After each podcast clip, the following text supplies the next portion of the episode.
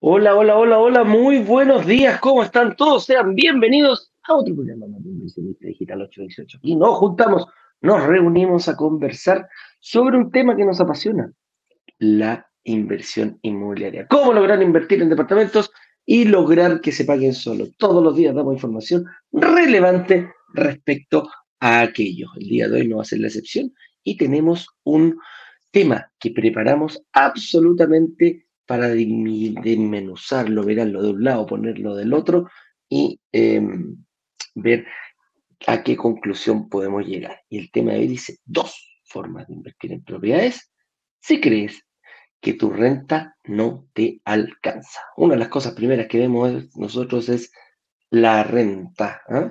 Nos preocupamos de la renta, nos preocupamos de todo, pero vamos a tener que ver qué sucede si esta creemos que es baja. Así que a eso nos dedicamos el día de hoy. Ahí veo que Ignacio está con algún problemita acá en YouTube de conexión, ya volverá en algún momento. Banco Mutuarias dice, tiene las mismas políticas de invertir. ¿Cómo puedo saber yo quién es el que dice si mi renta es apropiada o no es apropiada? A eso nos vamos a alcanzar. Y el momento que yo creo que mi renta es baja, vamos a ver qué camino vamos a poder seguir. Ignacio, buenos días, ¿cómo estás, amigo mío? Ahora te veo 100% preparado para eh, comenzar este programa el día de hoy. Así ahora logro realmente escuchar. No escuchaba absolutamente nada, así que no escuché nada de lo que dijiste, Eduardo, pero bueno. ya, hicimos la, ya hicimos la presentación, ya hicimos la presentación del tema, así que ahora eh, te dejo las novedades. Yo voy a buscar aquí, me falta el cargador, y te dejo para que des las novedades a nuestra comunidad en qué estamos, en qué andamos metidos. ¿eh? Así es, entonces muy buenos días, muy buenos días a todos. Espero que mm, hayan tenido un buen descanso. Ayer tuvimos una clase de IVA eh, bastante mm, completa y bastante llena, así que eso nos obliga a repetirla. Vamos a hacerlo yo creo que la próxima semana. Con eso dicho, esta semana aún nos quedan actividades extremadamente importantes. La próxima actividad importante es el día jueves a las 19 horas, donde realizaremos un lanzamiento relámpago. Tenemos tres ubicaciones, tenemos cinco, top five ubicaciones nosotros aquí en Broker Digital, nuestras favoritas. Y bueno, esta está dentro de las tres más favoritas. Es un proyecto que va a estar rondando aproximadamente los 2.500, los 3.500 UF, con una chorrera, unas chorrocientas cuotas para que la cuota quede bien bajita, tal que sea muy simple de poder invertir. Además, una entrega futura para que tengas tiempo para prepararte para un crédito hipotecario. Y las exigencias de esta inmobiliaria son, eh, son eh, bastante bajas desde el punto de vista de que eh, va a escuchar más a los inversionistas para que puedan invertir. Corrígeme, Eduardo, si es que esta, esta inmobiliaria exige una aprobación, una preaprobación o no para poder invertir. No, no, afortunadamente no. Perfecto. Eso quiere decir de que puedes invertir inclusive si es que no tuviese, por ejemplo, aún terminada tu proceso de documentación eh, de residencia definitiva para los extranjeros. Quiere decir que si tuvieses un poquito de con razonable, que, que, más o menos uno calculara, que logras salir y reconstruir tu historial financiero antes de la fecha de entrega, eventualmente podrías invertir. Eso quiere decir que si hoy día tuviese un crédito de consumo que te estuviese destruyendo tu capacidad de financiamiento y vemos una, forma estratégica de que salgas de eso, podrías invertir. Entonces se abre el abanico de posibilidades de personas que hasta hace poco podrían estar siendo consideradas personas no aptas para la inversión, rechazadas por parte de las entidades financieras y consecuentemente rechazadas por la gran mayoría de las inmobiliarias en Chile, independientemente de la fecha de entrega del proyecto, el jueves van a ser aceptados. Qué felicidad, qué, qué cosa más, uy, qué cosa más agradable, güey. Yo, yo, que estoy en la borraco, güey, se escucha una, una cosa maravillosa, güey, ¿eh? O, lo pasamos chancho, chancho por acá, güey, ¿eh? Caballo, caballo, caballo. Eso pasamos caballo, no se puede sacar la lancha en esta temporada, güey. No es desagradable, güey. la güey. Y por otro lado tengo los guasos, güey. Tengo los guasos, güey. Los guasos, güey, la vaca saca, güey. Oiga, Ignacio, ¿ah? Uy, uy, uy. Vamos rodeo, hombre. patrón, patrón, ¿qué quiere que le haga hoy día? Oiga, vamos a dar la gallerita ahí, a sacar una, una, unas vacas, vamos a sacar la, la, gallina, todo, oiga. Yo creo que ellos deben burlarse de nosotros los santiaguinos. Pero todo el rato. así que, todo el rato. Todo el rato, todo el rato, lo entretenido. Bueno, ese es el mensaje, señoras y señores. Eh, entonces, ¿qué ha dicho? El día jueves, 19 horas, eh, sin llorar después que no avisé, tendremos lanzamiento relámpago eh, y eso me, me, lleva también a la conclusión, ah, me faltó una notificación, una, ¿cómo se llama? Notificación, no, un aviso, un aviso. Y este aviso es que dentro de las cosas que liberamos el día lunes fueron las clases. Nosotros hicimos tres clases de preparación para el lanzamiento oficial que hicimos hace dos semanas, la semana pasada, ¿sí? Estas clases se hicieron la semana antes pasada y esas clases salieron del aire, eh, eran perecibles. Son gratuitas, pero son perecibles. Y estas clases nuevamente están disponibles en el aire. Señor director, eh, vamos a colocarla aquí, si me saca el tema de hoy para que no moleste. Y ahí entonces, baje un poquito porque ahí cuando tú entras a esta página, vamos a compartir durante la transmisión de hoy y se puede ver acá abajo pasando el, banner, la gente que está en Instagram puede pedir el acceso a esta página a través del directo de Instagram o lo puede encontrar en la descripción de la cuenta. Aquí puedes ver que tú tienes clase 1, clase 2, clase 3. Yo te recomiendo que si no las has visto, e inclusive si ya las viste, las veas de nuevo. Mira, algo mágico ocurre, en, hay una correlación, no te voy a decir que uno a uno no es directa, pero te voy a decir que es bastante cercana a uno hay una correlación muy fuerte entre la cantidad de veces que miran las clases y la, y la, la inversión inmobiliaria.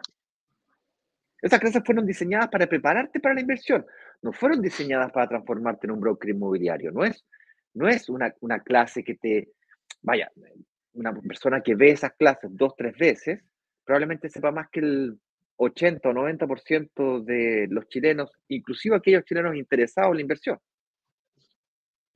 fueron clases, e, estas tres clases que están ahí, ¿sabes? Que están ahí, son las clases que más inversionistas han, han logrado transformar en Chile en los últimos tres años. Eso, la misma clase, obviamente, se van ajustando algunas cosas en relación a la, eh, a la coyuntura que estamos viviendo como país. O sea, por, les recomiendo fuertemente que se las miren el, 80% de la pega de nosotros como microinversionistas es antes de invertir, antes de invertir. Luego pasamos por un periodo largo en que no, se hace mucho, y luego llega la etapa final, que es cuando viene la escrituración. Ahí tienes otra vez un, nivel de intensidad. Para entregar las llaves, sacar crédito hipotecario, recuperar el IVA, eh, administrar el departamento, entregarse a la empresa de administración, buscar el arrendatario, etcétera, etcétera. ¿Se entiende? mírense esas clases, por favor. Y finalmente, pero no menos importante, y con esto nos vamos al tema del día de hoy, es que tenemos a don Eduardo Pavés aquí con eh, su agenda abierta y, y, para, que, em, para que eventualmente les toque una reunión con él. ¿sí? Los analistas, por supuesto, tienen su agenda abierta también, pero Eduardo se ha agregado a uno de los analistas más para que eventualmente les toque reunión con ellos y diseñen en conjunto. No tan solo evalúe su situación financiera, sino que además eh, pueden diseñar estrategias de inversión inmobiliaria. Oye, Ignacio, ¿qué pasa si es que yo no encuentro una hora disponible que me acomode para esta, de aquí a mañana, hoy día o mañana? Pues no pasa nada, puesto que toda persona que invierta este día jueves, obligatoriamente será evaluada financieramente. No interesa si es que tuviste 50 reuniones en el pasado. Todos pasan por un proceso de evaluación. ¿De acuerdo? Con eso dicho, señor director, eh, y sin más trámite, vámonos a discutir el tema del día de hoy, pues. Las dos formas de invertir en propiedades si crees que tu renta no te alcanza. Coincidentemente con el, relámpago de mañana, del, hoy es miércoles, con el relámpago de mañana. Qué suerte. Qué suerte. Oye, espera, ¿qué estáis haciendo tú acá? Ahí sí. Ahí se queda tranquila. Ya pues, vamos entonces a, a ver, realmente dice, ¿por qué solemos pensar que la renta es lo que más importa para invertir en departamentos? Y principalmente aquí eh, hay, un, hay, un, hay, un, punto importante. Una, aclaración. Por renta nosotros nos referimos a los ingresos, ¿sí? nuestra matriz de ingresos, nuestra forma de generar rentas, ingresos, plata. Ya.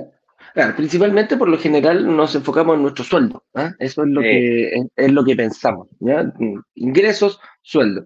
Pueden haber varias formas más de ingresos, pero por lo general lo que nos enfocamos directamente es el, sueldo. Y el sueldo eh, va fuertemente ligado, yo creo, muchas veces por la famosa casa propia.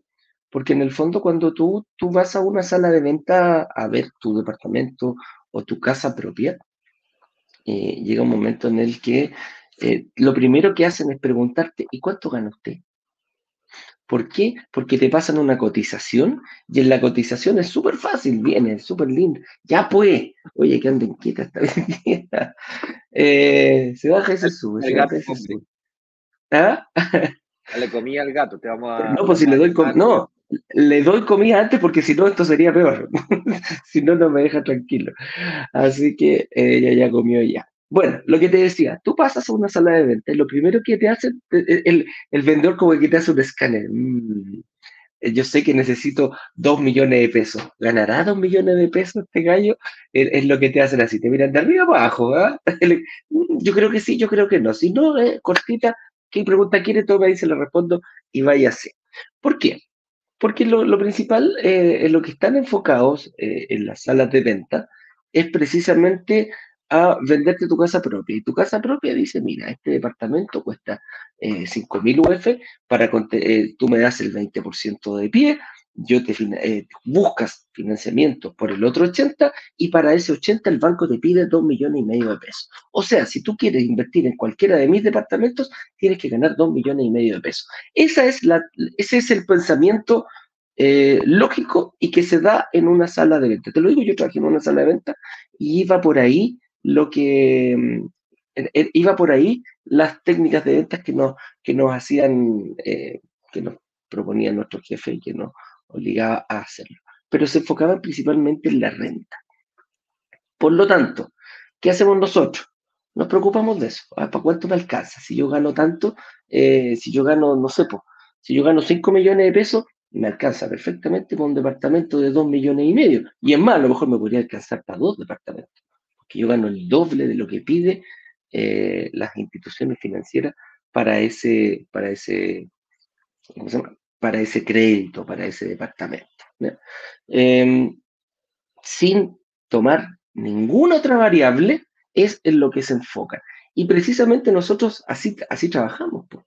Decimos, oye, mira, yo gano dos millones de pesos, dos millones y medio de pesos, por ponerte un ejemplo. Ah, a mí me alcanza para propiedades de 4.000 UF. Ah, perfecto, me alcanza. Entonces me voy a las 4.000 UF porque yo hago también mis propios cálculos, porque sé que el banco está alineado con la inmobiliaria, la inmobiliaria es lo que está pidiendo y yo tengo que seguir esos pasos. Y más encima, tenés en tu casa que te dicen, tenéis que juntar el 20%. ¿Cuánto ganáis tú? 2 millones y medio. Ah, te alcanza para uno 4.000. Listo, saquemos las cuentas, 20% de 4, tenéis que juntar 800 UF para ese departamento. Y tenéis que ahorrarla lo antes posible. Entonces se dan cuenta todo gira en torno a la renta. El, sistema está hecho para que gire en torno a la renta. Quiere decir que si yo gano 2 millones, de, dos millones y medio de pesos, no me puedo comprar una propiedad de 15 mil UF.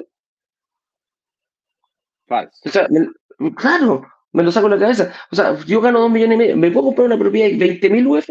Falso. Puedo hacerlo hay instancias para hacerlo, pero si nos enfocamos en ese patrón, en ese modelo, tiene toda la razón. Voy a tener que ganar dos millones y medio y si no los tengo, no voy a poder invertir en ese departamento o en esa casa o, en esa propiedad que yo estoy buscando. Entonces, ¿por qué solemos pensar para contestar esta pregunta? Es porque estamos seteados con la forma antigua de comprar de comprar. Le metemos el gusto, eh, sacamos nuestro, y con esos cálculos tú te, ya te creí un genio financiero, o sea, ya está ahí listo.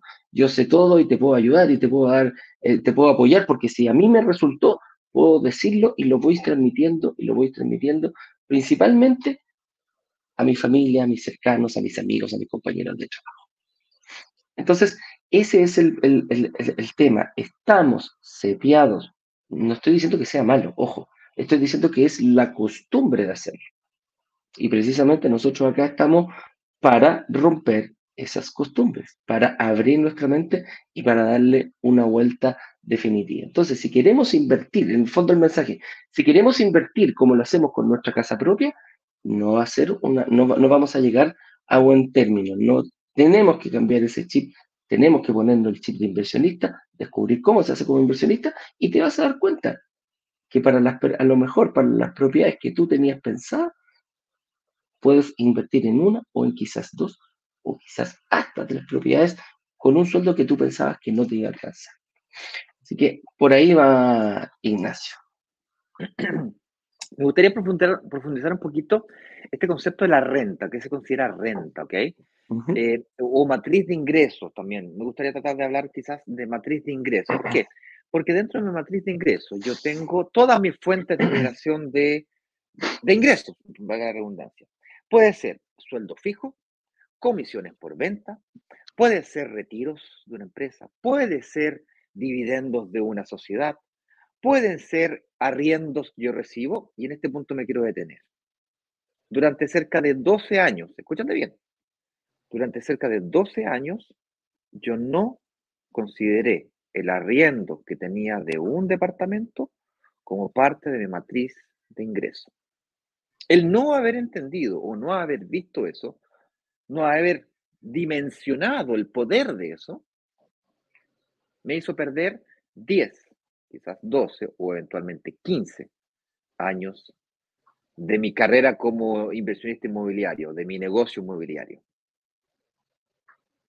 Porque como yo creía que el arriendo no era parte de mi ingreso, que yo dependía solamente de mi sueldo, de mis comisiones, de mi retiro, como yo era socio de la empresa, tenía un porcentaje en retiro, otro porcentaje en comisión y otro porcentaje en fijo.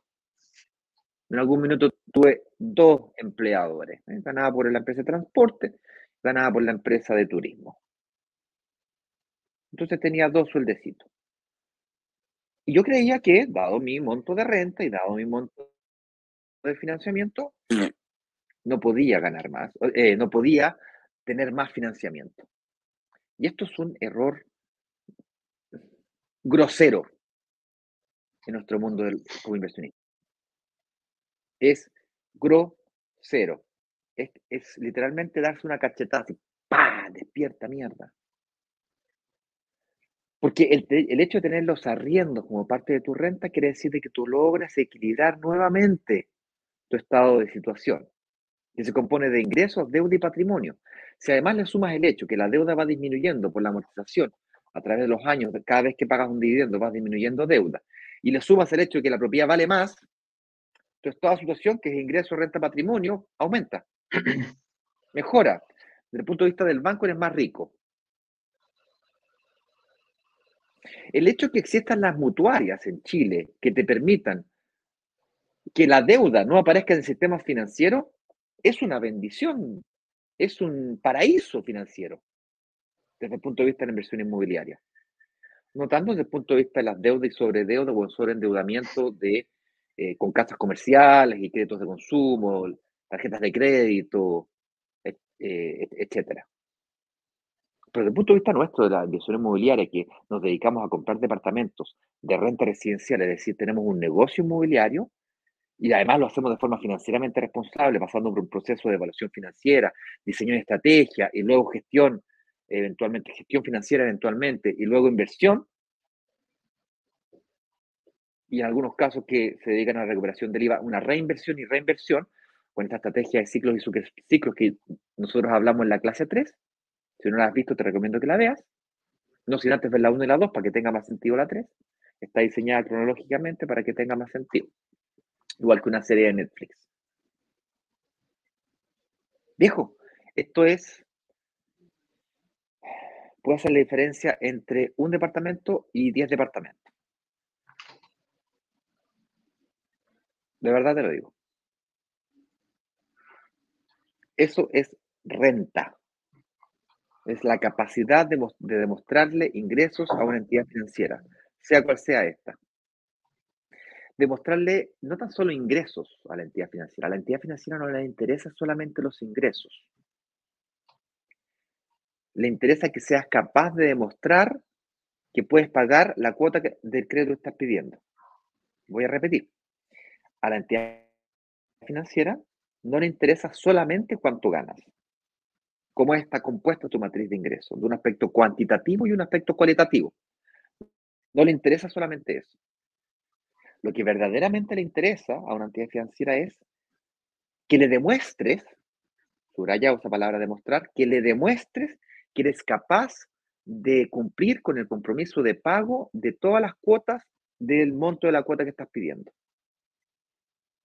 estás pidiendo una cuota de 300 lucas, que seas capaz de cumplir todas las cuotas de 300 lucas, en el inmediato, mediano y largo plazo. La pregunta que tienes que hacerte ahora es, ¿cómo le demuestro? Que primero, ¿soy capaz realmente de pagar eso? Y segundo, ¿cómo le demuestro al banco que soy capaz? Y ahí empieza toda una discusión de ingresos, deuda, patrimonio, estado de situación, comportamiento de pago, eh, nivel de endeudamiento. Y una vez que entiendo estas variables, las puedo comenzar a manejar. Nosotros cuando partimos la conversación, aquí todos los santos días hablamos de cómo invertir en departamentos y lograr que se paguen solos. Lograr. entender qué variables mover para que el arriendo sea mayor que el dividendo. Una de las variables que tienes que aprender a mover es el tema del financiamiento. Y el financiamiento no es otra cosa que sacar un crédito hipotecario. Si no tienes crédito hipotecario, la propiedad no se paga sola, la pagaste tú. Simple. Si no tenías arriendo, viviste la propiedad, aunque, aunque te la hayan regalado, tampoco se paga sola. La pagó otra persona que te la regaló. en definitiva esa plata no es tuya desde el punto de vista de, la, promesa que hablamos acá. Entonces, necesitas, necesitas de arriendo y necesitas de financiamiento. Entonces, entender qué variables mover para lograr entender cómo el banco piensa para tu financiamiento es fundamental. Eduardo, te dejo avanzar para no, para no marear eh, respecto a este temita de la... Así, avancemos, pues vámonos para el lado ya más, más numérico. ¿eh? Los bancos y las mutuarias tienen las mismas políticas a la hora de las evaluaciones financieras. ¿Por qué nos enfocamos en este, por qué nos vamos hacia ese lado? Precisamente por como lo dije antes, porque las, nos enfocamos muchas veces eh, solamente en el crédito, en cómo conseguir el crédito y cómo conseguir ese 80% hoy día que están dando las mutuarias, que están dando los bancos. ¿Cómo consigo ese 85? Porque algunas mutuarias y bancos ya se están abriendo. ¿Cómo consigo ese 90? algunas mutuarias y bancos ya están dando 90% de, em, de, financiamiento. de, financiamiento.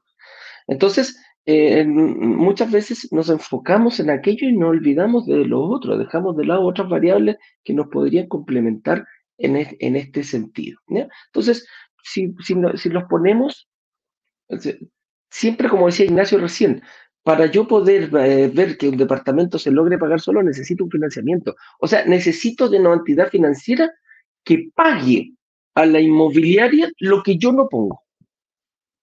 Es así de simple. Por eso hablamos de financiamiento. Este es el famoso apalancamiento. Yo pongo el 20, pero necesito buscar una entidad financiera que le pague el 80, si no la inmobiliaria no me va a entregar el departamento, por más que yo pague el 20 al contado en una sola cuota. Falta un 80% por pagarlo y ese 80% va a una entidad financiera. En Chile, ¿qué entidades financieras dan y que se nos viene rápidamente a la cabeza? La primera en el mundo mundial, si yo necesito plata, ¿a dónde voy? Al banco. Al banco. Desde, desde la época de los, de los cowboys, ¿te acordáis?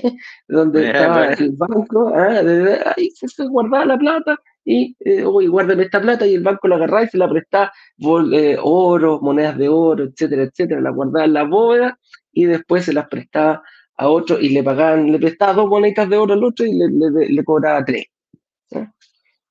Partía desde siempre. Y al día de hoy, obviamente ya mucho más, eh, estamos hablando de los inicios, un poquito más sofisticados, tenemos crédito hipotecario, tenemos crédito de consumo, hay créditos para todo, la verdad que la entidad financiera han, han abierto un pool de eh, posibilidades de poder invertir, eh, ¿Para qué vamos a hablar de los bancos y de las motores? Y las motores nacen precisamente de eh, otras empresas, desde, otro, desde otras, bueno, bien dicho, desde otro tipo de empresas, nacen desde las compañías de seguro.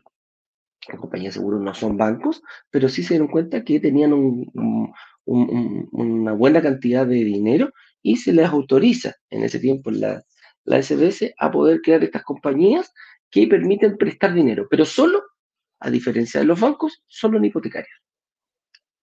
Tiene que venir una garantía apalancada, te tiene que dejar una garantía, que en este caso es la propiedad, para poder prestar crédito hipotecario. Y dice, ok, bueno, nace otro, otro, antes los puros bancos que dan crédito hipotecario, viene otro actor, ingresa otro actor al mercado a poder competir con los bancos y dar condiciones para poder prestar estas, este 80%, esta palanca que nosotros necesitamos como inversionistas eh, para poder eh, lograr obtener tu inversión o tu casa propia, etcétera, etcétera. Y aquí es donde decimos, ok, si tengo dos actores principales, ojo, con esta cuestión de la, de la portabilidad financiera que ocurrió hace unos, un par de años atrás, se atomizó muchísimo más. Se permitió a otro tipo de empresas poder dar crédito hipotecario financieras, eh, hay cajas de compensación, estas mismas, por ejemplo, el otro día salió Tanner, ¿ah? que la conocíamos dando créditos automotrices, hoy día también puede hacer, eh, creo que está hasta el banco Tanner, el otro día salió ya, se, hizo banco y está pudiendo prestar crédito hipotecario, etcétera, etcétera. Atomizó, dijo, ok, hagámoslo igual que los celulares, permitamos que haya más actores en el mercado precisamente para lograr que em, para lograr que haya mayor competencia entre ellos y cuando hay mayor competencia, por lo general los beneficiarios somos nosotros los, eh, los clientes. Entonces, contestando esta respuesta, prácticamente las políticas sí, son muy parecidas.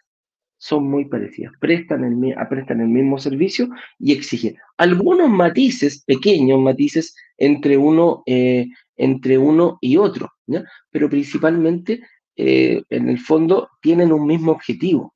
Tanto el banco como las mutuarias, el objetivo de ellos es que les devuelvas el dinero. No les interesa quedarse con tu propiedad. Independiente que sea una garantía al, crédito, que la misma propiedad está avalando el crédito, no es o no es el objetivo de ellos quitarte. El, eh, he, escuchado a alguna gente, no, si lo único que quieren es que tú no pagues para quitarte la propiedad. Falso. Ellos lo único que quieren es que les devuelva el dinero para agarrar ese dinero y prestárselo a más personas y seguir creciendo por ese lado. Entonces, más o menos, ¿qué políticas podríamos decir normales? 40%, eh, por ejemplo, no superar el 40% de endeudamiento y ese 40% se compone 25% deuda hipotecaria y máximo un 15% de deuda, em, de deuda a corto plazo, deuda de consumo. 15-40. ¿Qué quiere decir eso? Que si yo gano un sueldo de un millón de pesos, no puedo superar en, el total de mis deudas 400 mil pesos a pago mensual. A eso se refiere con el 40% de endeudamiento, de los cuales 250 mil pesos corresponden a la deuda hipotecaria máxima y dejando esos otros 150 mil pesos para poder endeudarme en algún crédito de consumo, crédito de consumo para lo que sea, que esté obviamente pedido a las instituciones. ¿Cuál es la diferencia principal entre un banco y una mutuaria? Que el banco publica todo lo que tú haces. Cualquier producto que tú tengas con un banco tiene que aparecer en el sistema financiero. Por lo tanto, tanto eh, a diferencia de las mutuarias, las mutuarias no están obligadas a eh, reflejar esa deuda y como no están obligadas, no lo hacen. Por lo tanto, yo podría tener un crédito hipotecario tomado y el cual no aparezca en el en, el sistema financiero. que me beneficia? Que mi capacidad de endeudamiento hipotecario sigue tal cual, independiente que yo tenga una, un crédito hipotecario ya con una mutuaria. Esa es como la, como, la, como la diferencia. El resto ya pasa a ser un poquito más, más técnico, ahí hay que ir eh, viendo eh, cómo yo calculo eh, todas estas cosas, bueno, ingresos, dividendos, patrimonio, ahí algunos me pueden decir, oye, a mí me prestan sobre el 40, me están prestando, estoy endeudado en un 45%, o otros me pueden decir, estoy endeudado en un 50%. Bueno, algo vio tu banco, tu entidad financiera en ti, que te conoce, a lo mejor tienes un alto patrimonio, a lo mejor tienes, eh, no sé, depósitos a plazos que los tienes en el mismo banco, lo cual les permiten aumentar esa capacidad. Pero la regla básica, normal, a lo que nos enfrentamos, y los cálculos que nosotros hacemos van en base al estándar. No podemos irnos a, a casuísticas personales para poder hacer las, eh, las evaluaciones. Esas evaluaciones las hace el banco o la entidad financiera con la que tú vas a tomar un crédito hipotecario. Pero eso para dejarlo ahí más o menos sentada esa base, mi estimado. En resumen, yo lo que yo tengo que entender a la hora de enfrentar a una entidad financiera es que la entidad financiera, eh, el banco particularmente va a prestar hasta el 40% de lo que sea capaz de demostrar como renta familiar. ¿okay? De ese 40%, 15% aproximadamente lo, podemos destinar a consumos, entiéndase por consumos, tarjetas de crédito, líneas de crédito, eh, créditos de consumo, me refiero a la cuota, ¿no? A la cuota del 15%. La cuota no puede superar el 15%. Y el otro 25% es de créditos hipotecarios. Hay algunas personas que les permiten endeudarse respecto a créditos hipotecarios hasta el 30%. Pero el problema está en que cuando tú tienes acceso a créditos de consumo, es muy fácil aumentar del 15% al 20% o inclusive al 25% solamente en créditos de consumo. Dado que llegas al 40%, el banco te deja. Y ahí está el gran problema, que pierdes capacidad de créditos hipotecarios. Mucha gente no sabe y, que le, rechaza los créditos hipotecarios con la renta y es porque tiene un nivel de endeudamiento que supera este, esta relación 15-25. Solución, disminuye la deuda, ¿no es cierto? Págala más rápido. O la segunda opción es lleva de deuda de corto plazo a largo plazo en los créditos de consumo, tal que la cuota del crédito de consumo o tarjetas de crédito o eh, líneas de crédito que tengas ocupadas, disminuya la cuota.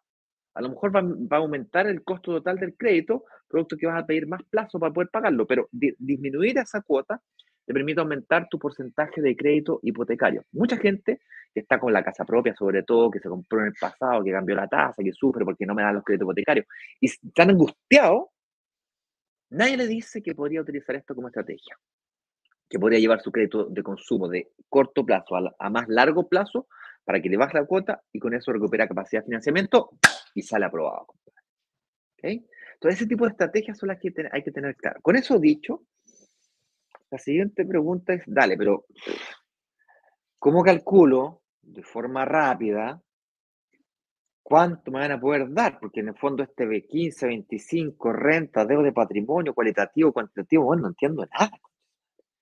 ¿Me lo podía explicar de una forma más, no sé, pues, compadre, más con perita con manzana, algo más con dibujito? ¿Me podía hacer un dibujito, por favor? ¿Qué? Un dibujito, ¿no podí? Eh, y la respuesta es sí, hay una forma que se puede uno utilizar, no es la más ortodoxa, obviamente. Eh, como dice Eduardo, hay que pasar por un proceso más fino, ¿no es cierto?, de, análisis financiero, demostrando con, con, documentación que respalda los ingresos y tal. Pero si quieres una forma rápida de calcular para que no te tires el peo arriba de, como dice mi madre, no te tires el peo arriba de la cintura, no te quede esto como poncho, agarra tu sueldo líquido mensual o tu ingreso líquido mensual, todas tus fuentes de ingreso líquido mensual, y multiplícalas por 50. ¿Sí? Por 50. Entonces, si ganas un millón de pesos, te van a prestar 50 millones. ¿Quiere decir que te puedes comprar una propiedad de 50 millones? No. Quiere decir que te van a prestar 50 millones. Te puedes comprar una propiedad de 70 millones, 65 millones, 80 millones. ¿Qué tienes que hacer? Dar un pie de 20 millones o 30 millones, tienes que dar más pie. Claro, la diferencia. La diferencia entre lo que te quieres comprar y lo que te van a prestar. Eso es lo que tienes que dar de pie. ¿Cómo? Bueno, muchas cuotas. Eh, no sé, Generando ingresos, más ingresos. Generando más ingresos también sería una, una herencia puede aportar bastante. Ahí me dice una idea. Desde hoy día hasta la fecha de entrega, a lo mejor soy capaz de generar más ingresos porque 200 lucas más puta, aumenta 200 eh, lucas más, serían 2 por, 2 por 50, serían 10, eh, millones de pesos. 10 millones de pesos, o sea, me prestan 60. Claro. Yo pongo la diferencia. Eh, aumenta, no sé si exponencial, pero aumenta mucho, aumenta fuertemente 200 lucas más. Entonces, de aquí a la fecha de entrega, a lo mejor yo puedo ganar 200 lucas más. Eso es, eso es especialmente importante para la gente que está entre las 800 lucas, 750, 800 lucas, al millón 2, millón 3. Entonces, subir una, un peldaño para arriba no es tan difícil en un periodo de dos años, tres años. No te voy a decir que es fácil, pero no es, no es imposible. Y la diferencia, compadre, es, es gigante. Si te quieres atrever a hacer eso, es un camino. Porque si no calificas hoy día, por las razones que sea, No quiere decir que no puedas invertir. Quiere decir que tienes que encontrar inmobiliarias que acepten, junto contigo, asumir el riesgo de apostar por una propuesta de negocio como la que estás planteando. Voy a mejorar mi ingreso, voy a disminuir mi deuda, el auto que tengo lo voy a terminar de pagar, el auto que tengo lo vendo seis meses antes o tres meses antes de sacar el crédito hipotecario, etc. No vendo el auto y después me lo compro nuevo. Puede ser también. O me compro un auto más chico mientras tanto. Tengo un Mercedes y me compro un auto más, más económico. No quiero decir marca porque después, después me retan. ¿Qué tenéis contra los Fiat? ¿Qué tenéis contra los Honda? ¿Qué tenéis contra los Toyota? Me han huellado en redes sociales por eso. Eh, pero bueno, me acribillan después. Oye, entonces, ¿cómo puedo, eh, bueno, ¿cómo puedo saber cuántas UF me podrían prestar con mi, con mi renta? Eh, estaba respondiendo justamente esa pregunta ahora. Y la, la, siguiente pregunta es, ¿cómo puedo invertir si definitivamente no me alcanza con mi renta? O sea, estos criterios que Ignacio me dijo, no me da por ninguna parte, ¿cachai? Me, voy a hacer la reunión de análisis, de análisis solamente para estar seguro que no puedo. Solamente para estar seguro que es un no. Ahí tienes mi recomendación. La primera recomendación sería no te autoelimines, porque el no ya lo tienes. Si haces la reunión de análisis y te analizas financieramente y te dicen que no, estás en el mismo punto donde comenzaste, con la gran diferencia que ahora sabrás por qué no calificas. ¿Será un crédito consumo? ¿Será un auto? ¿Será patrimonio? ¿Será renta? A lo mejor eres más rico de lo que tú crees. A lo mejor tienes una cuenta 2 de AFP que te afecta positivamente. A lo mejor tienes un seguro con ahorro.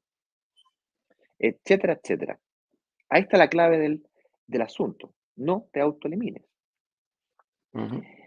Pero hablamos de un par de claves que te permitirían eventualmente invertir si logres hoy día calificar para una inversión inmobiliaria. O sea, ¿dónde está el, la cosa más fina, las personas que están ahí en el límite, porque el que está sobrado cariño está sobrado cariño, ¿cachai? Ese es fácil. El que está bien para abajo, el que gana el sueldo mínimo y no tiene capacidad de ahorro, cero, ni capacidad de pago, cero, no existe, indigente, para exagerarlo, tampoco puede, es evidente los extremos están, los extremos viven su realidad extrema. El que tiene mucha plata puede comprar lo que quiera, el que no tiene plata no va a poder comprar por más que haga algo y se acerque hacia el otro lado. es así, es una triste y dura realidad, pero Pero la pregunta es cómo está lo, ahí en el medio, el, que está al justito, ¿cachai? Estamos dando las dos claves. Nosotros prometimos dos claves. Vamos a hablar dos claves el día de hoy. Y la primera dice dar un mayor pie para reducir eh, la renta requerida. Y este es, este mira, puede sonar y decir, ya, no, díganme algo que yo no sepa, ¿ah? díganme algo que yo no sepa. Este algo que yo no sepa, este punto nació precisamente de la estrategia que nosotros estamos ofreciendo allá. Dar un mayor pie nos, nos llega al tiro, nos pega el tiro en la cabeza. ¿Qué pensaste? Ah, voy a tener que trabajar más. Ah, voy a tener que ganar más plata ah, pero es que yo no puedo ganar el sueldo que ellos piden, pues yo no, no, no, por más que yo quiera, no voy a poder ganar eh, dos millones y medio de pesos para conseguir el, el, departamento que están pidiendo. He visto muchas noticias en internet, cómprate un departamento o cómprate dos departamentos, pero con tu sueldo mínimo de un millón setecientos, un millón ochocientos, dos millones de pesos. Y con eso lo único que haces es apartarte. Es autoeliminarte, que es uno de los errores más graves que puede, yo me he dado cuenta durante todo este tiempo, cometer al momento de eh, pensar en, invertir. La autoeliminación, decir yo no, yo no puedo, es, eh, es lo peor. Aquí hay que buscar, hay que hacer al revés, que es ver cómo puedo. Es cómo puedo hacerlo, es no, yo no puedo. No, no, eso no es para mí. Bueno, ¿cómo hago que sea posible para mí? Y precisamente el dar un mayor pie, eh, pensamos inmediatamente en generar más recursos o para eliminarlo decimos, no me da con lo que yo tengo ahora. Y para eso nosotros propusimos, y es como compran la gente cuando, cuando yo te hablaba, una persona que gana 2 millones y medio de pesos, ¿podrá comprarse una propiedad de 10 mil, de 15 mil UF, de 30 mil UF? Y la respuesta claramente es no tampoco. Por más que gane, chuta, 2 millones y medio, ya 4 millones de pesos, ¿podrá una persona comprarse 30 mil UF? La respuesta es no. Bueno, entonces, si no lo hacen, ¿cómo esa gente que vive en esas casas de 20 mil, 30 mil, 40 mil, 50 mil UF lo hace? Y es dando un mayor pie. E, e, ellos invierten, e, es al revés, invierten la, eh, invierten la ecuación. doy un 80% de pie y, pago un, y pido un 20% de financiamiento. ¿Lo dan, ¿Te das cuenta? Es, entonces, chuta, e, e, está difícil, porque yo no tengo esa, esa cantidad en mi, en mi cuenta corriente. Precisamente como no la tienes, y sabemos que no la tienes, ese es el objetivo de invertir acá. Y te estoy, y te estoy diciendo lo mismo. Demos vuelta a la ecuación. ¿Te gustaría presentarte a, una, a tu casa soñada de 10.000 UF dando un 80% de pie y pagando pidiendo un 20% quizás, o quizás pagándolo al contado? Vaya a saber uno. Dependen de las inversiones que hicimos. Entonces, esto, a esto me refiero con dar un mayor pie. El invertir en una propiedad pequeñita de un valor accesible para mí, 2.500, 3.000, hasta 3.000 UF, en un rango de 10, 12 o 15 años, invirtiendo la mayor cantidad, la mayor cantidad, la mayor cantidad, me va a permitir eh, tomar, hacer un superciclo, como le llamamos nosotros en la clase 3, vender esta cantidad de propiedades, quedar con un pie mayor y poder invertir en esa casa soñada de 10.000, 15.000 UF, dando 8.000 UF de pie y pidiendo un crédito por 2.000 UF. A eso nos referimos. Ok, Eduardo, no hay problema, suena precioso, suena maravilloso, sí, yo vendo todos mis departamentos y resulta que el patrimonio que tengo son 8.000 UF. Y voy y me compro y le pido 2.000 al banco y me compro mi casa soñada. ¿eh? Quincho atómico, ah, todo baldosa, ah, una casa de, no sé, 5.000 metros cuadrados y le echan una de 300 ahí adentro. ¿Cachai? Le pongo lo que se me ocurre, piscina en el segundo piso. El otro día tiré la talla, piscina en el segundo piso y me puse a ver unos, unos, ¿cómo se llama? unos estos programas gringos y había una piscina en el segundo piso. piscina, primer piso, un millonario le mandó a hacer otra piscina en el segundo piso con una cascada y unía las dos piscinas. Se puede se puede, sueños locos, cosas por el estilo. Pero si yo quiero partir por el primero, me tengo que ordenar. Hoy en día las posibilidades de poder acceder a las inmobiliarias que nos dan para poder acceder a firmar una promesa compraventa, que es el primer paso. Nada de lo que hablamos, nada de lo que hablamos se puede realizar si no doy el primer paso, que es firmar una promesa compraventa.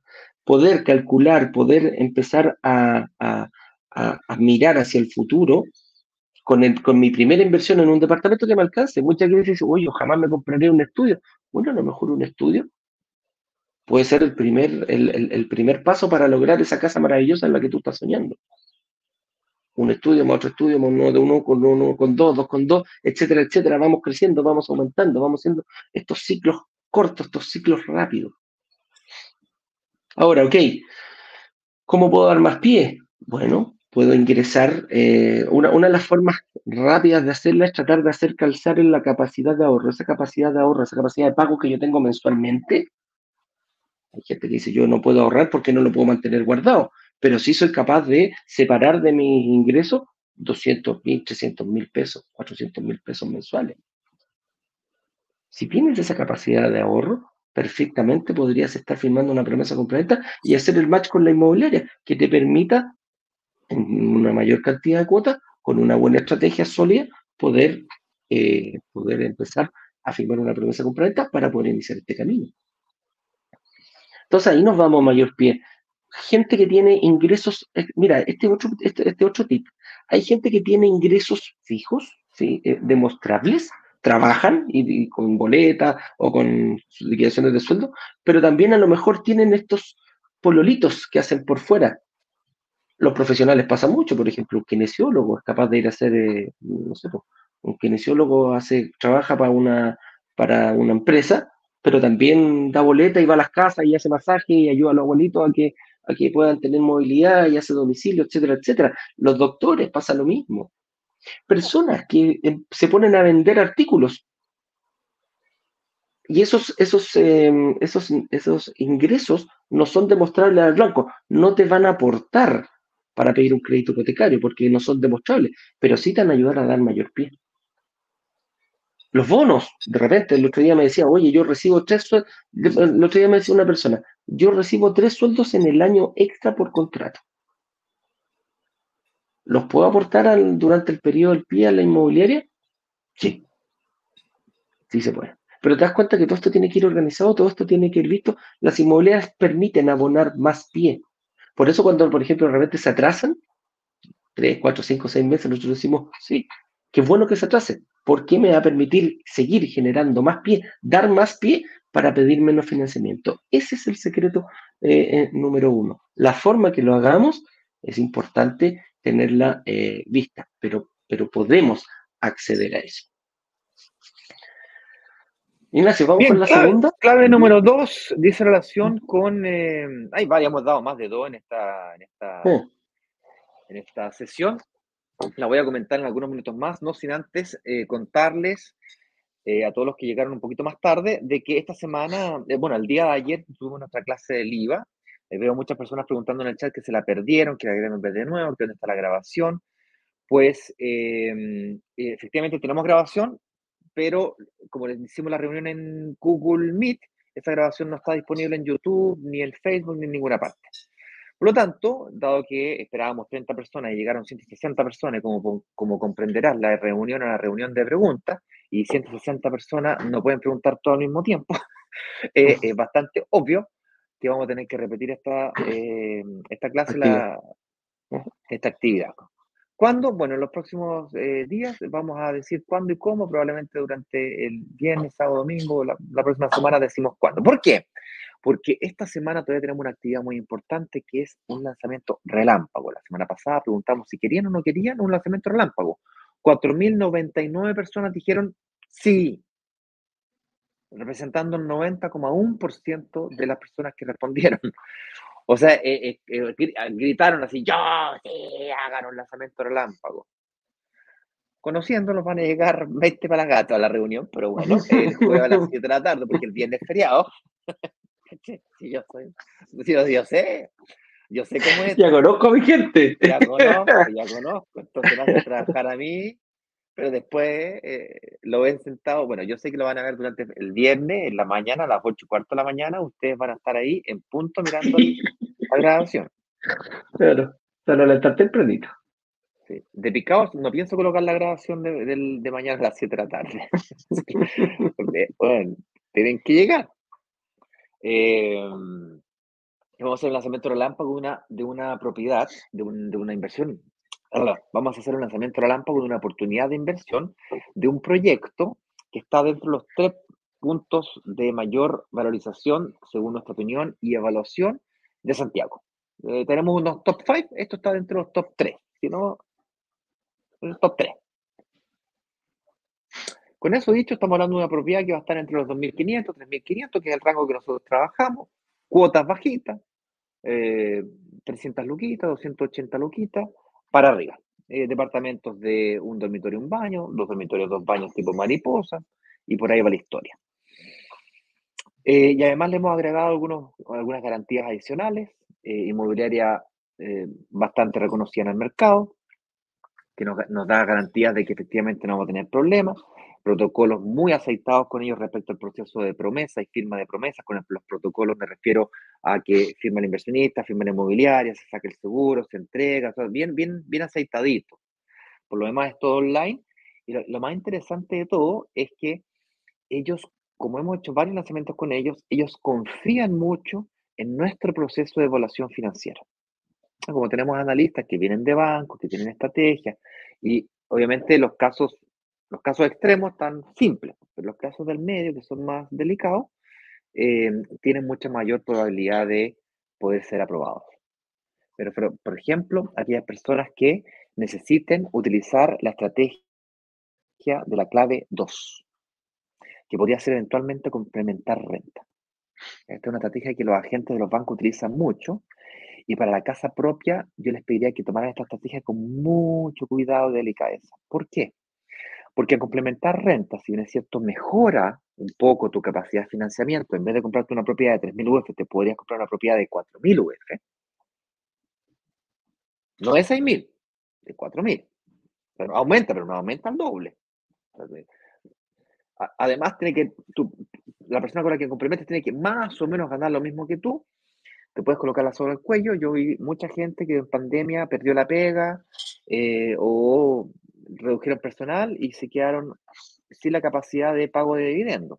Tengo casos muy cercanos que perdieron casas y departamentos por causa de eso. No aguantaron. porque tenían inversiones complementando renta. Es decir, se tiraron el peo más arriba de la cadera, como dice mi madre, el poncho les quedó grande.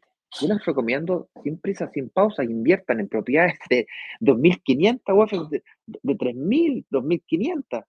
Después recuperáis el IVA, reinvertí, hacía una estrategia de ciclos, te compráis otro de 2.500 y así te vais hasta que llegue un momento en donde cuando tu casa, cuando se trate de tu casa propia, esa, no se toca, ahí dais vuelta, 80% pie, 20% financiamiento. Y ahí sí vaya a estar tranquilo, relajado. Pero complementar renta te permite llegar más alto. Entonces, ¿cuándo podríamos recomendar la utilización de la estrategia de la complementación de renta cuando estoy muy al límite hacia abajo. Por ejemplo, si ganas 800 lucas y tu pareja gana 800 lucas, un millón dos, un millón tres te permitirán invertir en un departamento de unas 2.000 UF. 2.200 UF dependiendo. ¿Cachai? Entonces, gente que gana menos de un millón de pesos, menos de un millón de pesos, no están excluidas. Lo que pasa es que tienes que utilizar estrategias que son un poquito más, más riesgosas. La complementación de renta es un poquito más riesgosa porque llevas tus finanzas más al límite. Lo cual no tiene nada de malo si es que eventualmente pretendes vender la propiedad y luego ganar un poco más de plata y ahí te vayas ajustando y, haces estratégico. Tratas, tratas este tema de la renta residencial verdaderamente como un emprendimiento, como lo que realmente es, como invertir para arrendar. Es un negocio. Yo tengo inversión inicial, tengo costos y tengo ingresos. Ingresos representados por los arriendos y los costos representados por mi inversión inicial, mi retorno.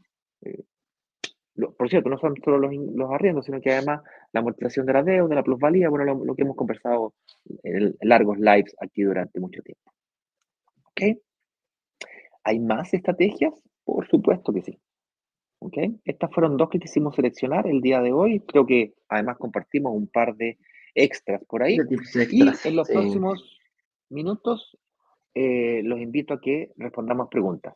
Señor director, eh, elíjame unas cinco preguntitas porque tengo aquí a mi padre, al que veo muy poco, esperándome para tomar desayuno.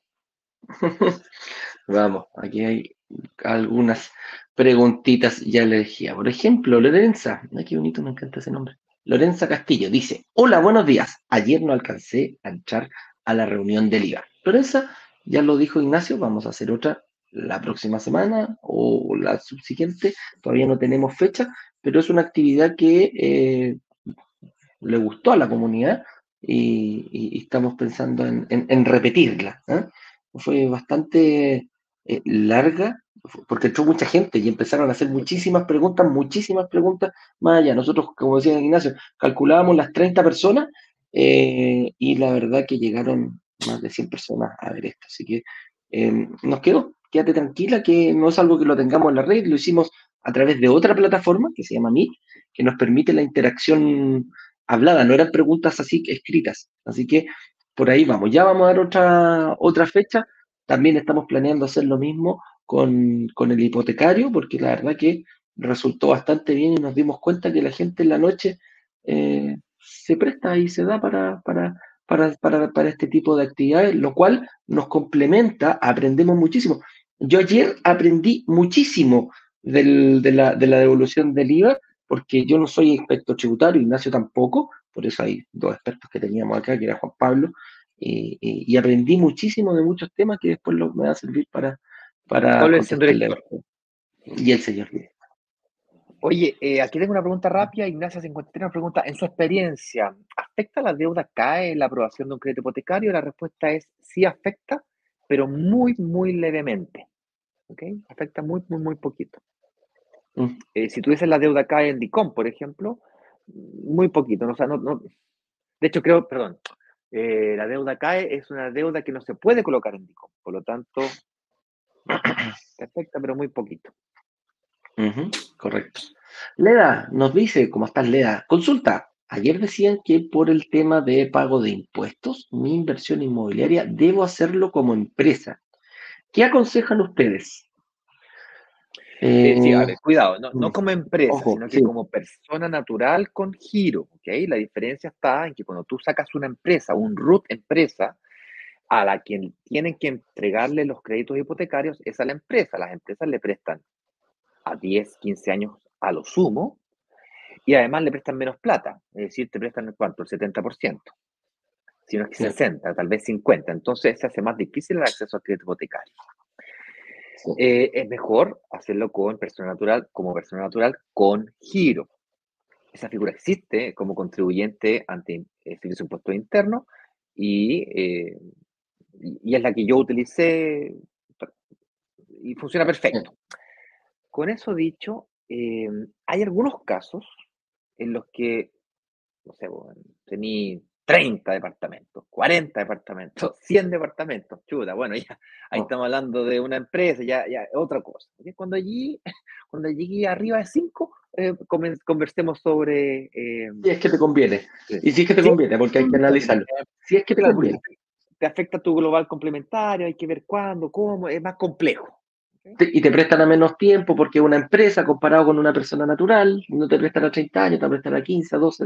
Lo que pasa, Ignacio, déjame contestar un poquitito, porque a Lea yo la conozco, yo tuve la reunión con ella y ella, ah. sus ingresos provienen de una empresa. Ojo. yo sé, si estuvimos con, él, con ella justo. correcto. Entonces, como tus, eh, ¿por qué te dicen eso? Porque tus ingresos al provenir, todos tus ingresos provienen, quizás eres socia de esa empresa, ¿qué hace el banco? Va a ver de dónde provienen tus ingresos. Si tus ingresos provienen de una empresa que es tuya, te van a decir, ok, veamos si este crédito lo sostiene, independiente que tú vayas como persona natural. A lo mejor estás contratada por tu empresa y te van a decir, ok, si tú estás contratada y te pagan un sueldo, ella está veamos si los números, claro, si veamos si los números dan para lo que tú estás, eh, para lo que tú estás eh, viendo por ahí. Así que eh, va por eso, pero ir a sacar créditos como empresa, claro, tiene un tratamiento distinto a la persona natural, que es lo que se refería Ignacio. Hay que, hay que analizarlo mejor. Hay que darle una vuelta de tuerca ahí, mi estimada Lea. Camilo González, ¿qué posibilidades existen de recuperar el IVA si se tiene alguna multa? Saludos.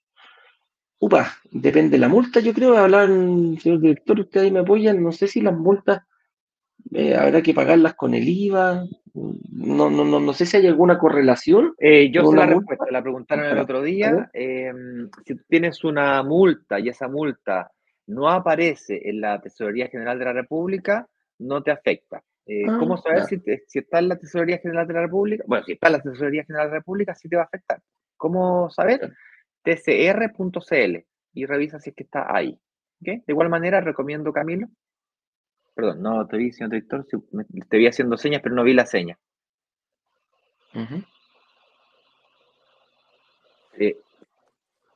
no sé qué significa. Dice que no me escuchan los de Instagram, pero lo que había comentado, Camilo había comentado un par de cosas antes y él quería saber si podía recuperar el IVA dado que firmó escritura en septiembre y si existe alguna multa. Camilo. Camilo firmó, escritura en septiembre. Camilo firmó escritura en septiembre. Por lo tanto, puede recuperar el IVA y lo más probable es que tenga una multa de 40 mil pesos. Ah, perfecto. Va a tener una multa pequeñita de 40 mil pesos. En el caso particular de Gonzalo era ese. Ya. Perdón la gente de Instagram, pero es que preguntas técnicas sí hay que. Hay que sale el señor director a, responderlas. Oye, acá no. por eso. Sí, solo para ti se llama Gracias, solo, solo para nosotros. ¿ah? Dice, eh, tengo una casa que me quedan 4 millones para terminar de pagarla. ¿Usted me recomienda sacar un crédito de fines generales y así tener dinero para reinvertir en más departamentos? ¿Sería bueno? Yo lo veo una muy buena movida, mi estimada, porque en el fondo prácticamente ya tenéis la paja, la, la, la casa 100% pagada. La casa de paja pagada. La casa de paja pagada. La casa 100% pagada. O sea, imagínate, 4 millones de pesos de 100, prácticamente tenía un 96%, así que costará 100. 96% pagada. ¿Qué hacen los bancos? ¿Qué hacen las entidades, financieras como las mutuarias? Te prestan hasta máximo el 75% del valor que tú ya tienes cancelado y lo dejan como garantía. Como es tan grande, prácticamente te podrían prestar eh, por el valor. Y ojo, aquí tienen, que tener ojo, el fines generales se presta no al valor de compra de la casa. Tú lo compraste, no sé, por pues, 100 millones de pesos. Esa casa vale hoy día 200 millones de pesos, por ponerte un ejemplo.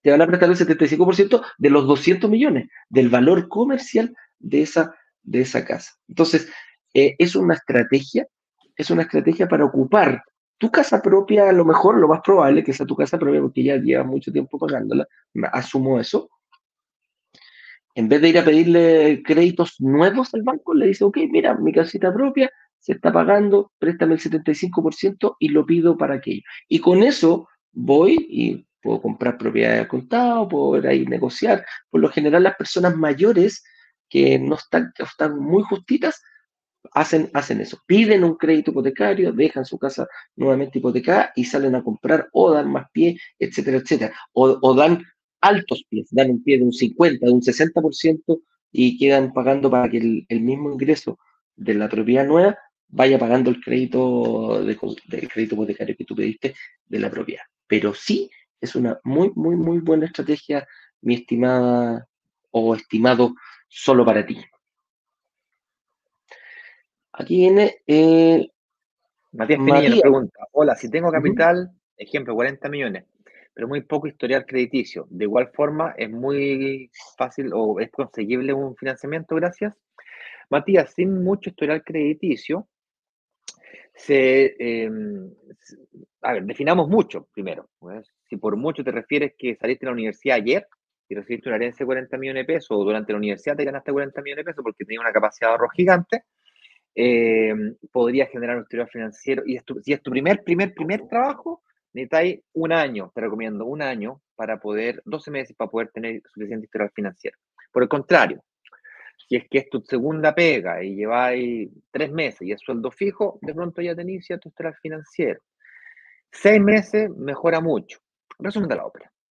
Construir un historial financiero no es tan difícil ni demora tanto tiempo.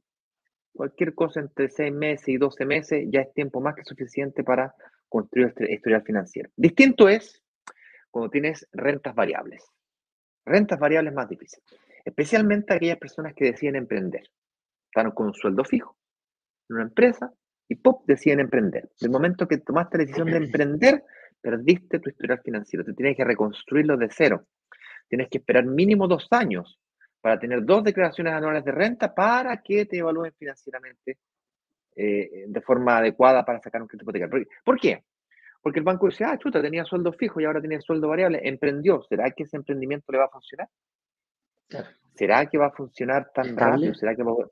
Claro, antes gana 3 millones y ahora gana 4, sí, pero gana 4 de forma inestable. ¿Será que le va a funcionar? ¿Será que permanentemente va a ganar?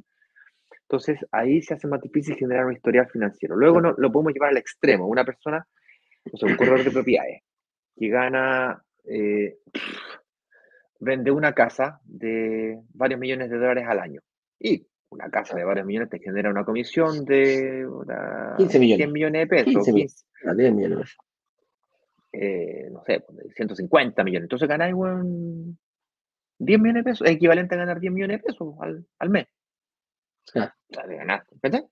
Pero vendí una casa al año. Entonces la inestabilidad de tu renta es más alta que la cresta. Entonces el banco dice, no. No puedo. Por más que sea buena. Te mandaste un rajazo, pues, ¿cachai? O sea, eh, ¿Y qué pasa si no la vendes el próximo año? Claro, ¿y qué pasa si no vendí el próximo año? ¿Qué pasa si te pasáis cuatro años sin vender una casa? Claro, ojo, Matías Pinilla, yo te recomiendo algo súper. Mira, mañana vamos a tener un lanzamiento con una pronta entrega, podríamos llamarla, un poquito para que se tape el oído todo el resto, solo para Matías. Va a ser pronta entrega, el departamento se entrega en 12 meses más, un año. Imagínate, inviertes, firmas la promesa y tenías un año para hacer esto del crediticio. Está cerrado, está cerrado, no, no, necesitáis más. O sea, eh, hoy lo que normal, un poquito de tiempo Claro, necesitas tiempo. Una pronta, quizá una entrega inmediata no te conviene, no. pero a futuro sí. Dale. Una inmobiliaria normal no te va a dejar invertir. Ah, claro, pues no tenés. Claro, porque te, piden la, la, la, aprobación. la aprobación. La aprobación bancaria, que es una, una tontera, pero otro día estuve conversando con un gerente de, de, de, esta inmobiliaria grande, grandota, de la grandota. Le decía, viejo, ¿hasta cuándo? ¿Hasta cuándo me voy a pedir la entrega en tres años más? y, me estáis pidiendo preparación bancaria hoy día, ¿para qué? No, es que la seguridad, el directorio y que me lo exige. Te demuestro que estamos metiendo las patas. Por eso nosotros tenemos este equipo de analistas, que Y hacemos. a mí se podría hacerlo, voy a pensar. bueno, esta inmobiliaria nosotros ya la conocimos. Nosotros ya la convencimos y le dijimos, mira, aquí está, sólida, porque no es el primer lanzamiento que hacemos. De este, de este ya hay unidades vendidas. Súper sólida, la gente paga, la gente sigue pagando sus cuotas, me, me gusta, me gusta esa solidez que hay en este sentido. Pero Mati, pronta entrega para ti, eh, mira, yo creo que te escalza, pero al dedo, mm. eh, el lanzamiento de la próxima semana. Lo más probable que debería invertir en aquel. Perdón, el lanzamiento de la próxima semana. El lanzamiento de mañana a las 7 de la tarde. Oye, rapidito, uy, estamos bien. necesito cerrar, eh, amigos míos. Si no me alcanza el sueldo para postular a un departamento de 3.038 UF, actualmente tengo dos casas, uno en arriendo y otra en casa propia. ¿Será una posible hacer arriendo ficticio para eh, subir mis ingresos? ya empezamos con la cochufleta. eh, si vas a hacer una cosa tuerta, una cosa ficticia, hazla bien hecha. En el fondo tenéis que arrendárselo a una persona real que te pague realmente el arriendo con un contrato real ante notario. Además, tienes que asegurarte que te pague todos los meses una transferencia y no hacer la estupidez de tú pasar la transferencia para él y él te trae la transferencia de vuelta. Tienes que triangularla. Ojalá se la deposite en efectivo en el, banco y luego él te pase la plata si quería hacerlo eh, trucho así. Eh, ahí tenéis una cuestión. Además, tienes que asegurarte que todos tus, todos tus correos eh, me refiero a correos físicos, no tengan la dirección de tu casa. Tienes que sacarlos todos y llevarlos a otra casa, a otra. Y cuando te pregunten dónde vives, usted tiene que decir en otro lugar. Ya empezamos con la cochufleta. Si vayas a hacer la cochufleta, hazla bien. Eh, pero la respuesta es no. No, deberías hacer eso. Lo que, te, lo que te recomiendo hacer de forma completamente legal, elegante, bien hecha, bien gestionado, es hacer una gestión financiera para llevar tus deudas a una mutuaria, incluyendo eventualmente los departamentos. Ah, que son más caras. No necesariamente si es que consideras el valor cuota, recordemos que la tasa de interés no es determinante, lo que determina es el CAE, que es la carga anual equivalente. Que en el caso de las mutuarias, generalmente los seguros son más bajos porque están asociadas a compañías de seguro. Ahora, supongamos que sea más caro. El hecho de que sea más caro y salir del sistema financiero tal que te permita invertir no tan solo en una propiedad, sino que invertir en una, recuperar el IVA, invertir en la segunda, recuperar el IVA y acelerar tu proceso de inversión inmobiliaria, viejo, es como, es insignificante el costo que podría tener para ti ese costo eh, mayor de llevar tu, de hacer gestión para llevar tus deudas a una mutuaria. Ayer hablaba con un, amigo que conocí el sábado antes pasado en un, en un carrete, y eh, de una casa de 40.000 UF se la he comprado hace un año atrás. Y me dijo, bueno, me compré la casa 40.000 UF. Pago 5 millones de pesos de, de dividendo. Tengo 7 propiedades y no puedo invertir más. ¿Qué hago? ¿Qué hago? Una persona que gana, bueno, gana suficiente. y estoy atrapado.